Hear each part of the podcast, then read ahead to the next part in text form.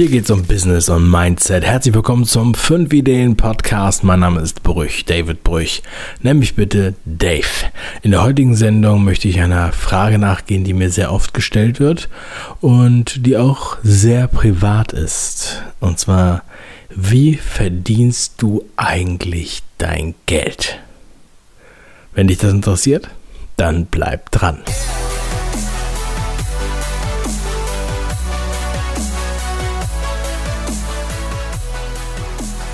Ja, Dave, äh, sag doch mal, womit verdienst du eigentlich dein Geld? Also du machst ja diese Sachen im Internet, du machst ja diesen Podcast, du machst ja dieses YouTube, hm, du schreibst Bücher und so weiter und so weiter. Aber hm, womit verdienst du eigentlich dein Geld und warum machst du das alles? Ja, das ist eine Frage, die mir oft gestellt wird. Und darauf möchte ich heute mal eingehen. Ähm, ich kann das nicht in Gänze alles erklären, aber ich versuche ein, ja, ein wenig Licht ins Dunkle zu bringen. Und ich kann sagen, es lohnt sich auf jeden Fall, daran zu bleiben. Ja, wenn du diesen Podcast regelmäßig hörst, und die meisten tun das, wirst du wissen, dass ich empfehle, immer fünf bis zehn Einkommensquellen zu haben. Und das ist auch eine Erkenntnis, die ich auch erst in den letzten Jahren gewonnen habe. Und ich war ganz und gar nicht auf diesem Weg. Wenn du mein erstes Buch gelesen hast, Kopfschlägpotenzial, dann weißt du, dass mein Umgang mit Geld nicht besonders nachhaltig war, könnte man sagen.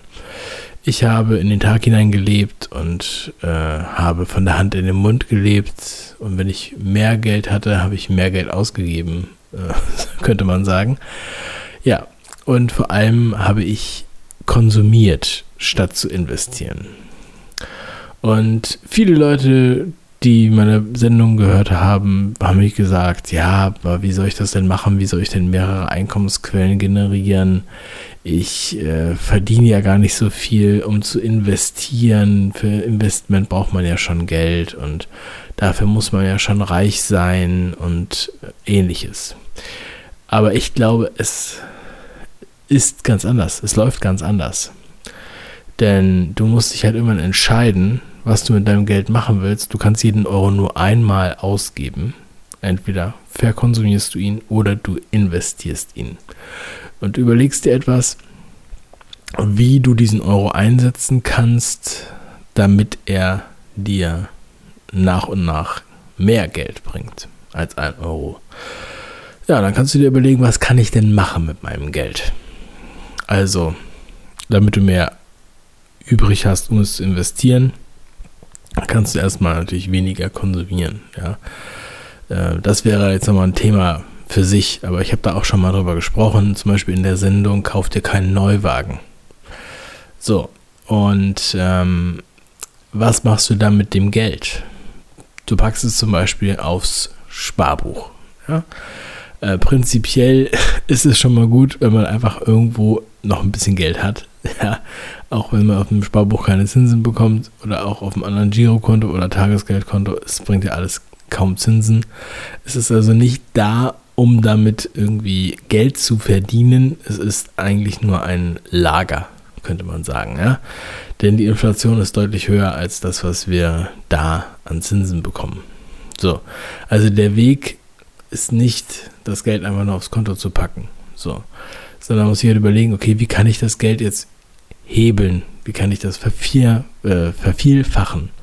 Oder mh, hm, welche Investitionen bringen mir langfristig Geld? Ich habe früher mh, hm, bei meiner Filmproduktion ähm, immer Geld, was sozusagen mehr war als gedacht oder Gewinn oder größere Summen habe ich immer in Technik investiert. Also Computer, Kameras, Hardware, also alles, was Hardware ist, auch Kameratechnik und so weiter. Gibt es auch Hardware, ähm, Mikrofone, Lampen, whatever. Alles solche Sachen. Ne? Oder auch Softwarelizenzen. Denn dieses äh, Equipment brauchte ich natürlich immer zum Wachsen. Nun hatte ich aber das Problem, dass ähm, ja, die Technik, der technische Fortschritt sich extrem schnell gewandelt hat. Und auch die technischen Standards. Ja? Also als ich studiert habe, das war so äh, 2006 habe ich angefangen zu studieren, also vor zwölf Jahren, da war noch ein komplett anderer Fernsehstandard als am Ende meines Studiums und natürlich auch als heute. YouTube wurde gerade erst gegründet und so weiter. Und ähm, somit war halt auch die Technik, die es damals gab, äh, schnell veraltet. Das heißt, wenn du dir eine Kamera kaufst und die Kameras sind zum Teil sehr teuer und sehr teuer gewesen, weiß ich nicht, 5000 Euro, ähm, also damals gab es noch keine Spiegelreflexkameras für 1000 Euro, die schon so gute Aufnahmen machen konnten oder bessere als das, was damals möglich war. Deswegen haben die Kameras, die so semi-professionell waren, halt schon auch 5000 Euro gekostet. Oder mehr. So, und dann hat man das Geld in die investiert und hat gedacht, jetzt hat man was fürs Leben sozusagen. Und das Zeug war dann alles nach zwei Jahren uralt und man konnte es eigentlich nicht mehr benutzen, man konnte es auch nicht mal mehr verkaufen. Also wir haben auch jede Menge alte Technik, die einfach, ja, die natürlich noch funktioniert, aber die veraltet ist vom Standard her. Das heißt, das war zwar eine Investition, aber ja, hat mir nicht so viel Spaß gemacht. Notwendig. Ja. Dann habe ich immer gesagt, okay, ich muss eigentlich mehr, also Technik, ja, die Technik, die ich wirklich quasi jeden Tag brauche, die will ich selber haben, aber alles andere einfach ausleihen bei Kameraverleihern. Ne? Und ich meine, ich spreche jetzt darüber als Sinnbild, ja, als Brücke. Also das kannst du natürlich auf dein Business oder auf deinen äh, Moment oder beziehungsweise auf dein Gebiet ähm, übersetzen. Ich werde gleich noch konkreter, keine Angst. Und ähm, ja, da habe ich halt immer wieder Geld für ausgegeben. Oder das haben wir auch reserviert in der, das fand ich auch mal ganz lustig, wir haben das dann reserviert in der Steuer. Ne, das kann man ja irgendwie machen beim äh, Steuerberater. So, dafür haben wir jetzt äh, 25.000 Euro für diese Kamera reserviert. Aber bis es dann ein Jahr später soweit war, dass wir die dann wirklich kaufen wollten oder irgendwann ein halbes Jahr später, da gab es diese Kamera quasi gar nicht mehr. und, äh, und so weiter und so weiter. Und ja, aber ich bin erst viel später auf die Idee gekommen, das Geld irgendwie anders zu investieren. Das heißt, in anderen mh, mm, Branchen, in anderen Bereichen.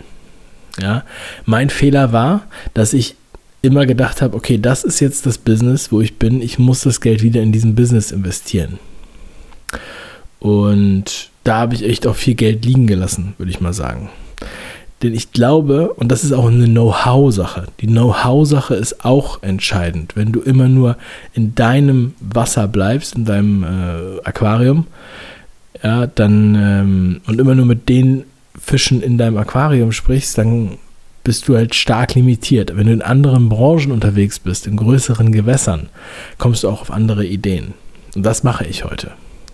Und das ist auch das, was viele Leute verwirrt und die dann sagen, ja, aber womit verdienst du denn eigentlich dein Geld? Weil ich da nicht, ich bin da nicht nur, nur auf Filmen oder so, ja. Und mittlerweile habe ich auch keine Filmproduktion mehr, sondern eine Content-Marketing-Agentur. So, und das ist ein Einkommens- Feld von mir. Ich bin ähm, Unternehmer, würde ich sagen, als große Überschrift, weil ich verschiedene Unternehmungen mache, habe, an denen ich ähm, direkt und indirekt beteiligt bin, beziehungsweise aktiv oder passiv. So, und diese, dieser Denkschritt, der kam bei mir erst vor ein paar Jahren, dass ich dann gedacht habe, ach Mensch, ich kann ja auch in Felder, die ich interessant finde, investieren. Und vielleicht muss ich auch gar nicht mit einer riesigen Summe da reingehen. Und du siehst manchmal den Wald vor lauter Bäumen nicht. Also, wenn du dich fragst, aber welche Einkommensquellen soll ich denn überhaupt generieren oder bestellen? Welchen Acker soll ich bestellen? Ähm, ich kenne eigentlich nur eine Einkommensquelle oder zwei. Wie kommt der auf fünf oder auf zehn? Und ich sage dir, Multimillionäre haben 100 Einkommensquellen. Und gute Unternehmer, die versuchen, ähm, verschiedene andere Assets aufzubauen, verschiedene andere Vermögenswerte. Das heißt, ähm, da gibt es unterschiedliche Beispiele. Also ne, ähm, es, gibt, es gibt Versandhäuser, die eigene Banken haben oder die eigene Logistik haben. Es gibt Chemiefirmen, die auch Banken gründen oder die eigene Beteiligung an anderen quasi Dienstleistern in ihrer Warenkette haben. Ne? Ähm, man könnte sagen, eine vertikale Unternehmensstrategie, dass man alles bis in die Tiefe zu seinem Konzern mit reinholt. Also wenn man sich anguckt, was Amazon jetzt macht oder was Amazon schon lange macht, dann kann man das auch sehr, sehr deutlich erkennen, weil Amazon ist nicht nur ein Online-Händler, der irgendwelche Waren verkauft, für, äh, sagen wir mal, so wie es immer schon Läden gab, ja, wie es Kaufhäuser gab, sondern hat mehrere weitere Stufen eingeführt. Zum einen können andere Verkäufer in, also quasi in, der, in, der, in dem äh, Kaufhaus von Amazon Sachen verkaufen. Ja?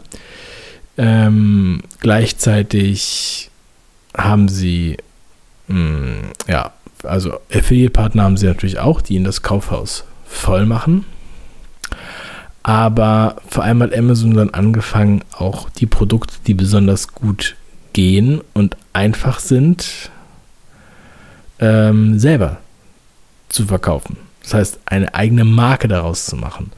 Also das Kaufhaus selber wird die Marke für verschiedene Produkte. Die Marke selbst bringt auf einmal Geräte raus, die Marke selbst bringt auf einmal eigene Filme raus, produziert eigene Filme. Die Marke selbst ähm, ja, hat auf einmal eine eigene Logistik, ähm, ein eigenes Lager sowieso schon, eine eigene Logistik, das heißt eigene Flugzeuge und sogar eigene Lieferfahrzeuge, also eine eigene Post. Und so wächst der Einfluss ja, dieser, dieser Marke und dieses Unternehmens. So, du denkst jetzt, das ist viel zu weit weg, so kann ich ja gar nicht denken, aber natürlich gibt es solche Möglichkeiten auch für dich. Man muss einfach nur mal darüber nachdenken und überlegen, okay, was sind sozusagen die Unternehmen, mit denen ich immer zu tun habe und macht es Sinn, dass ich da auch in diesem Bereich tätig bin, kann ich mich da einbringen. Oder was halt auch immer so ein, äh, wenn wir jetzt noch mal einen Schritt zurückgehen und nicht vom Unternehmer ausgehen, sondern vom Angestellten. Du bist angestellt, du verdienst ähm, verhältnismäßig gutes Geld, weißt aber nicht, was du mit deinem Geld machen sollst. Der Fehler, den viele machen, ist dann ähm, das Geld zum Beispiel für einen großen Fernseher und äh, ein riesiges Sofa und ein Auto äh, zu finanzieren. Das heißt, das Geld in kleineren Happen rückwärts zu sparen. Ähm, das heißt, am Ende ist man dann, hat man dann trotzdem kein Geld man hat halt viele Sachen finanziert und ähm, ist dann extrem abhängig davon, von diesem einen, von dieser Ein Einkommensquelle. Man hat aber dann auch keine Rücklagen, um sich um andere Einkommensquellen zu kümmern. So, und eine Einkommensquelle, die ich extrem sexy finde, die für viele schon mal ähm, auch gut erreichbar ist, ist ähm, das Thema Immobilien. Immobilien, das ist so ein, für viele so ein Mysterium. Ja, also schaffe, schaffe, Häusle baue, ist ja so ein Spruch in Deutschland, ja, ein schwäbischer Spruch. Und viele haben auch das Ziel zu arbeiten, um sich ein Haus zu kaufen und ähm, aber in diesem Haus selber zu leben. Das verbinden sie mit Immobilien. Das ist der richtige Weg. Äh, wäre der richtige Weg, ja? Das wird gesagt, als wäre es der richtige Weg. also gegen diesen Weg ist prinzipiell nichts zu sagen, ja, aber es ist nicht der richtige Weg unbedingt, sondern es ist individuell. Man muss natürlich überlegen, was man machen will. So, und wenn die gleiche Person aus dem Beispiel jetzt sich nicht diesen Fernseher kauft und nicht das Auto finanziert, sondern Geld für eine Immobilie anspart, die aber als Investment gedacht ist. Das heißt, eine Immobilie, die vermietet wird und die langfristig Geld einbringt. Dann besteht die Möglichkeit, das Geld dort hinein zu investieren und eine Wohnung zu kaufen über einige Jahre, beziehungsweise durch einen Mieter oder durch Mieter äh, zu finanzieren, so dass man ja wahrscheinlich noch nicht mal in vielen Fällen ähm, etwas spürt, ja, Rücklagen aufbauen kann, Step by Step. Und das führt dann zu einer Einkommensquelle. Zuerst ist es vielleicht nicht viel. Und man sagt sich, ja, aber unterm Strich sind es ja nur 50 Euro im Monat. Also für 50 Euro im Monat muss ich mir das jetzt nicht antun. Ja, wenn du jetzt zum Beispiel, du hast jetzt eine kleine Wohnung, die du vermietest und ich sage jetzt mal, du nimmst 350 Euro Miete. Wir machen das jetzt ganz einfach. So, 300 Euro sind alle Kosten und die Kreditrate inklusive Tilgung und Zinsen. 50 Euro sind drüber. Das heißt, du hast sogar einen positiven Cashflow, hast 50 Euro. So, aber es geht ja nicht um diese 50 Euro oder 600 Euro im Jahr. Bei den 600 Euro im Jahr, also dafür muss ich jetzt mir nicht den Stress antun. Für 600 Euro im Jahr muss ich mir jetzt keine Wohnung angucken. Für 600 Euro im Jahr muss ich jetzt nicht zur Bank laufen, mit denen reden und Notar und alles Mögliche. Aber jetzt sind es nur 600 Euro im Jahr, 50 Euro im Monat. Aber der, der Wert der Immobilie, der dann existiert, der ist natürlich sehr viel größer. Und du musst anfangen, du musst diese Geduld aufbringen und dann hast du damit extrem viele neue Möglichkeiten. Und du kannst halt mit geringem Eigenanteil ähm, etwas finanzieren, sagen wir mal 10% Eigenanteil und ähm, der Rest ist Fremdkapital von der Bank. So. Da gibt es auch wiederum Möglichkeiten, Interpretationsspielräume, Tricks, könnte man sagen, wie man sogar mit einer geringeren Eigenkapitalquote da reingehen kann. So, das würde jetzt, das, dafür gibt es auch andere Podcasts oder andere, ähm, ja, andere Wege an dieses Know-how zu kommen, ja.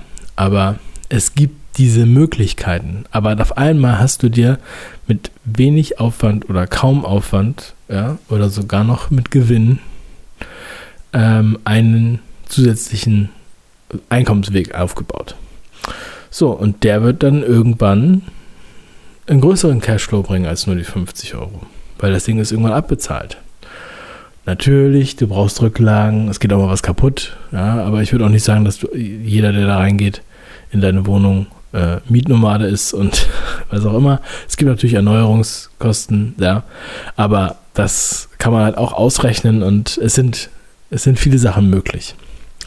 So, und das ist auch möglich, wenn du nur ein kleiner Angestellter bist, ja, und ähm, du musst aber halt Prioritäten setzen. Was ist das, was du jetzt willst? Und das ist, glaube ich, der grundlegende Unterschied dann, wenn du es wirklich machen willst, dann kannst du auch Einkommensquellen finden. Sei es Immobilien oder sei es zum Beispiel Online-Marketing, Affiliate-Marketing, eigene Infoprodukte, sei es Beteiligung an Unternehmen oder natürlich Aktien, Fonds, ETFs, P2P-Kredite und so weiter und so weiter. Also ähm, es gibt da schon extrem viele Möglichkeiten und heute denkst du noch, ja, das ist Kleingeld, ja, weil, weil viele dann äh, dieses ja, weiß ich auch nicht, diese Vorstellung davon haben, sie nehmen jetzt äh, 10.000 Euro, packen die auf Rot und äh, haben dann 20.000. Ja. Ich meine, du merkst ja, wie riskant das ist, wenn du auf dem Roulette-Tisch stehst äh, oder sitzt oder setzt. Weil es gibt nicht nur äh, schwarz und rot, es gibt auch noch grün. Ja, es gibt die Null. Aber mh, mm, selbst da kannst du ja nicht hebeln. Also da kannst du nur verdoppeln. Ja? Aber beim Hebeln kannst du halt noch viel, viel höher, höhere Werte erzielen. Naja, also es sind auf jeden Fall viele Wege möglich und äh, man sollte sich damit beschäftigen. Und wenn du Wohlstand aufbauen möchtest, dann brauchst du mehr Einkommensquellen. Und dieser Podcast macht dich nicht reich. Dieser Podcast macht dich nicht erfolgreich. Aber dieser Podcast gibt dir Inspiration in die Hand als Werkzeug, damit du mal auf die Idee kommst, in einem anderen Teich zu fischen oder im anderen Aquarium schwimmen zu gehen. Und ja, ich finde, Immobilien sind ein geiles Thema. Ja, und ähm, ich finde es sexy. Und ich finde es vor allem sexy, was ich an Immobilien auch sehr spannend finde, ist, wenn du die Immobilien raussuchst, die eigentlich nicht sexy sind und die sexy machst. Das ist der Trick. Ich glaube, das ist wirklich die hohe Kunst und ja, das ist auch eine Philosophie von Thomas Knedel, den ich ja auch schon mehrmals hier im Podcast zu Gast hatte. Thomas Knedel, den ich schon vor drei Jahren mal kennengelernt habe. Thomas Knedel war auch schon bei mir beim Kopfstück Potenzial Podcast und ich finde es klasse, was er macht. Er hat das Standardwerk geschrieben, ähm, Erfolg mit Wohnimmobilien. Das ähm, Buch habe ich auch auf fünf Ideen. Äh, Gibt es auch ein Video dazu. Und ähm, ja, also klasse Typ. Auch noch ein, ein super Buch geschrieben mit ganz vielen Immobilienexperten. Das System Immobilie, das kennst du vielleicht schon. Und ich werde dir die Bücher auch nochmal verlinken. Aber was ich dir auf jeden Fall noch empfehlen kann, das ist jetzt nochmal ein richtig guter Tipp. Ich war ähm, in der Region, in der ich, in, in die ich gezogen bin. Da kannte ich noch nicht so viele in der Immobilienszene und vor allem auch Handwerker, ne, die man ja auch immer braucht. Vor allem, wenn man jetzt Immobilien aufwerten will, wertsteigernd aufarbeiten will. So, und dann ähm, habe ich in einer Facebook-Gruppe gesucht nach Gleichgesinnten aus der Region, beziehungsweise aus ähm, Handwerkern, die mir empfohlen werden können. Und da war ich in der Immopreneur Facebook-Gruppe und habe viele Leute kennengelernt. Viele haben mir geschrieben, also es war fast schon schwierig, sich zu entscheiden, an wen man sich wendet. Und in näheren Kontakt bin ich gekommen mit einem ähm, Innenarchitekt ja. Und das war wirklich grandios. Und dieser Innenarchitekt hört auch diesen Podcast. Deshalb kamen wir überhaupt äh, wirklich ins Gespräch. Und das, da sieht man mal wieder, wie sich sozusagen der, der Kreis schließt. Du denkst, der Typ macht nur Filme. Ja. Aber dadurch, dass ich in verschiedenen Gewässern unterwegs bin und auch ja, die natürliche Neugier, die ich habe, auch nutze für mich, um Chancen zu entdecken. Ja, so habe ich dann letztendlich auch diesen Innenarchitekten kennengelernt. Und diese Sachen sind möglich. Und auch diese, diese ganzen, ja, ich will jetzt nicht Tricks sagen, weil Tricks hört sich immer so an, als wäre man irgendwie so ein Straßenzauberer, der jemanden austrickst. Denn so ist der Trick eigentlich nicht gemeint, aber es gibt halt Werkzeuge, es gibt Tools, was das gleiche Wort ist wie Werkzeuge, nur auf Englisch. Es gibt auf jeden Fall äh, ja, Mittel und Wege, wie man zum Beispiel etwas günstiger bekommt, wie man äh, auf Augenhöhe mit jemandem spricht, wie man Budgets besser verteilt und so weiter und so weiter. Und diese Insights, ja, die kriegt man wahrscheinlich nur, wenn man sich austauscht mit Leuten, die auch Bock darauf haben. Und ob das jetzt Immobilien sind oder ob das andere Themen sind, du musst dich an diese Spezialisten ranheften. Und daran kannst du, kannst du extrem viel wachsen. Die müssen nicht in deiner Branche sein. Geh in eine andere Branche. Und dann kannst du weitere Assets aufbauen.